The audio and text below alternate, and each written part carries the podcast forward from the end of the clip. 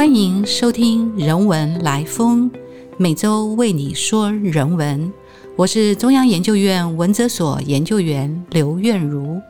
今天所要讲的题目是《薪火相传》，阅读小南一郎教授与唐代传奇小说论。日本京都大学名誉教授小南一郎先生，曾任京都大学人文研究所教授、全屋博古馆馆长、龙谷大学文学部东洋史学科教授。他出现人前，常年都是西装笔挺，浓密的发丝有如整齐的翁郁森林，然一不注意，就会弹跳出无法管束的枝条。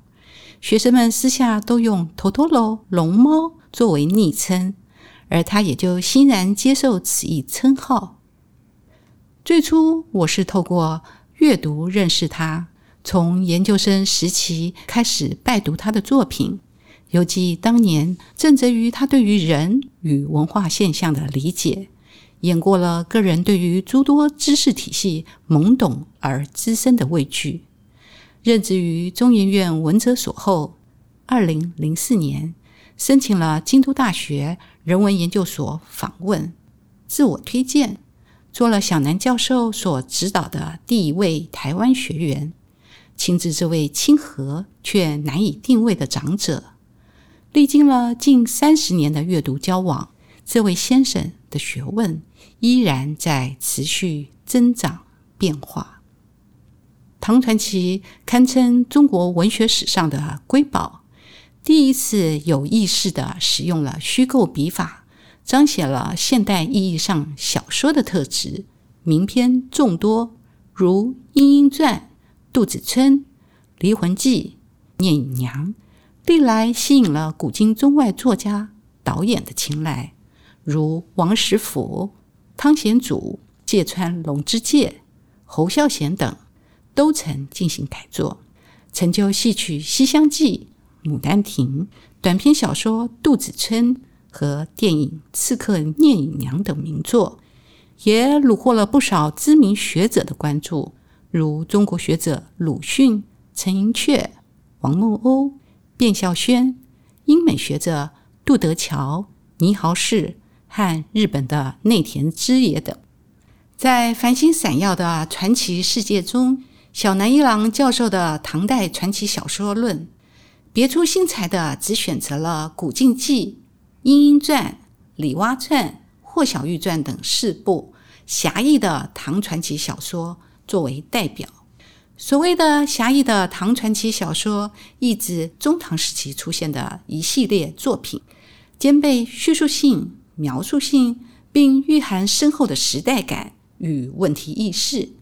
其中，《古镜记》叙述因丢失了一面古镜，导致家族没落的哀歌；《莺莺传》反映徘徊于仕宦与婚姻的读书人，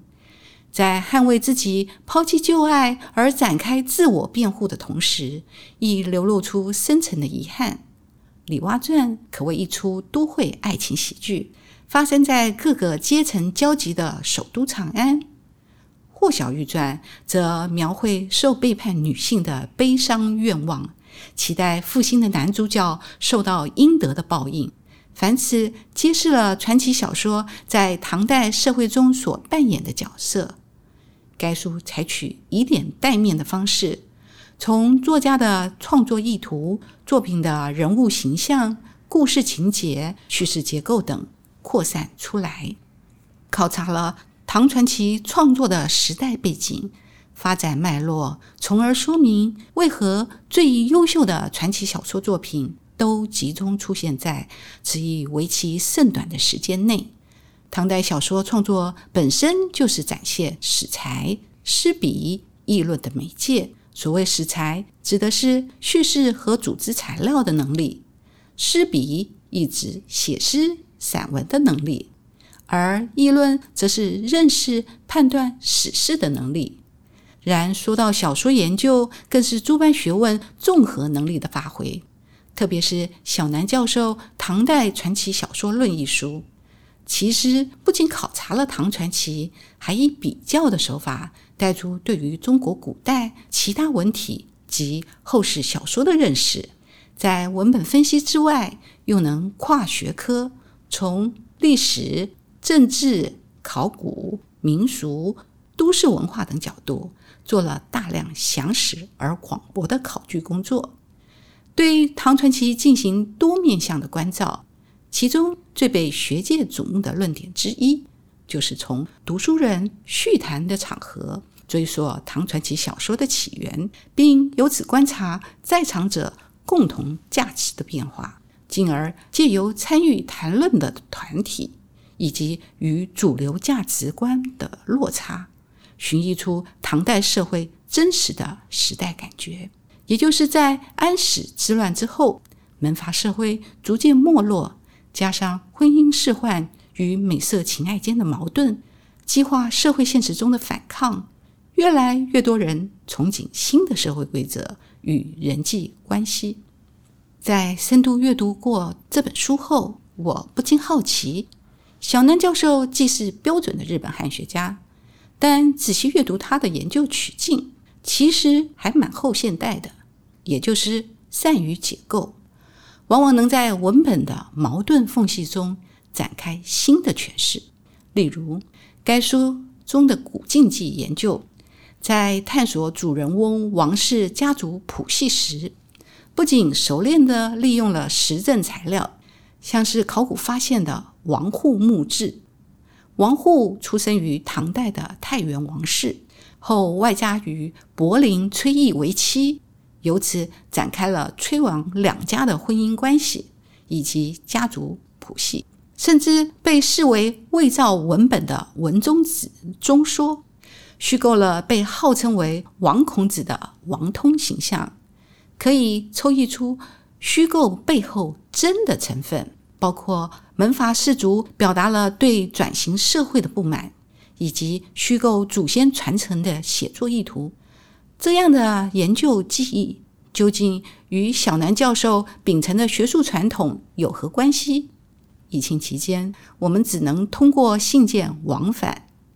他试着抽丝剥茧，回忆起过往的经验，说道：“我的母校京都大学的中国文学研究其实是相当多元的。”既有具有艺术家气质的青木正儿教授，也有如我的老师吉川幸次郎教授，继承了寿野直喜博士的学问。我认为自己的学术基础及受到寿野博士学风的影响，也就是以清代考据学为基础，一方面进行深入的文本批评，另一方面做详实的校对本和准确的日文翻译。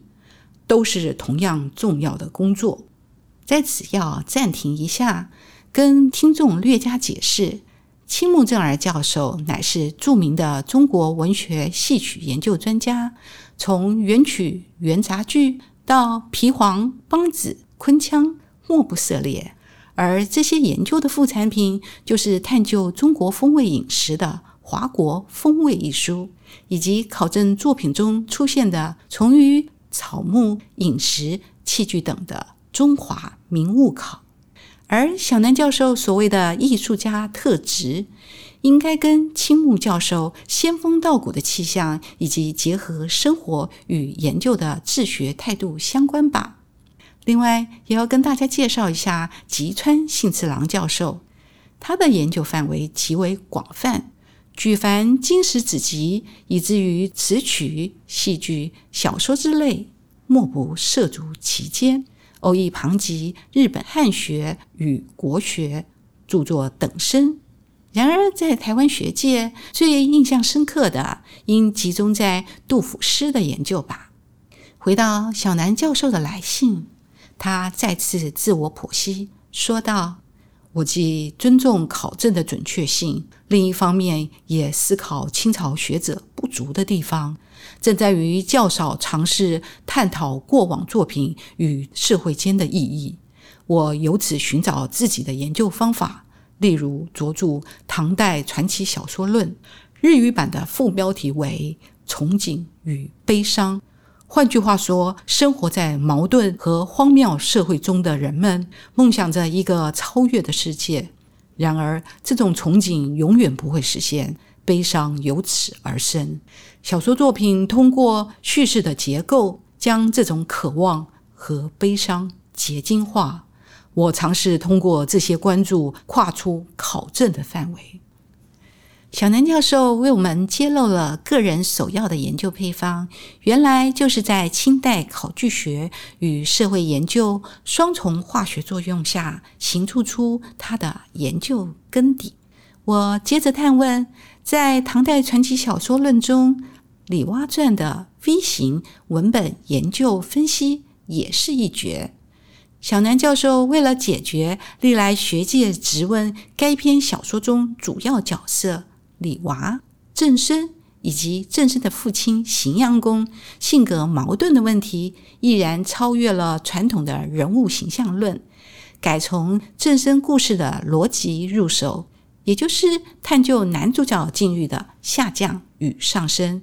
从郑生流落专门替人办丧事的街市开始，后又在唐代游宴圣地曲江的角落被父亲毒打欲死。象征其死亡，一直到雪地重逢，曾经抛弃他的李娃而获救，作为他重生的另一开端。由此进入了母神古灵的神话解读。于是我又问他：这样的解析方式，除了中国文学学院训练之外，是否受到西方学术的影响？他继续回忆，将时间拉回六零年代的。大学时光，说道：“我在大学三年级的暑假期间，读了五册弗雷泽精织的日译精简本，并深受其影响。通过本书所收集世界各地的民族仪式，特别是各种农业仪式，我认为可以思考世界上人的根本内涵。另外，也阅读了米歇尔·伊利亚德翻译的宗教研究。”借由《伊利亚德》的讨论，我才知道如何理解神话，如何定位民间信仰，并设定自己的观点。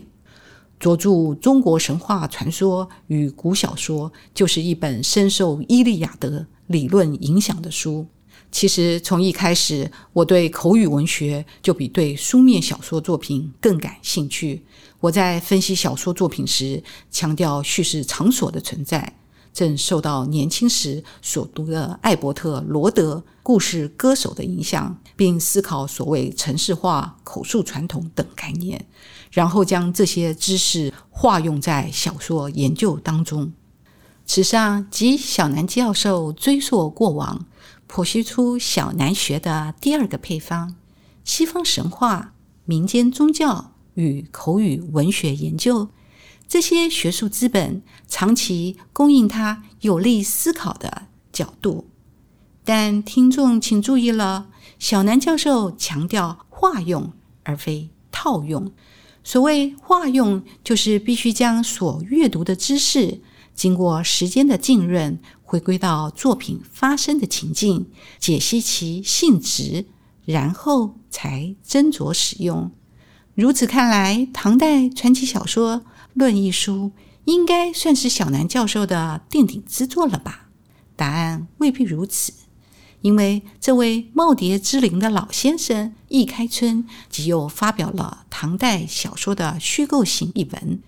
精神抖擞的继续探索中国文化的诸般面相。他并不多做预期，只是一步一脚印的开创自己的学术森林。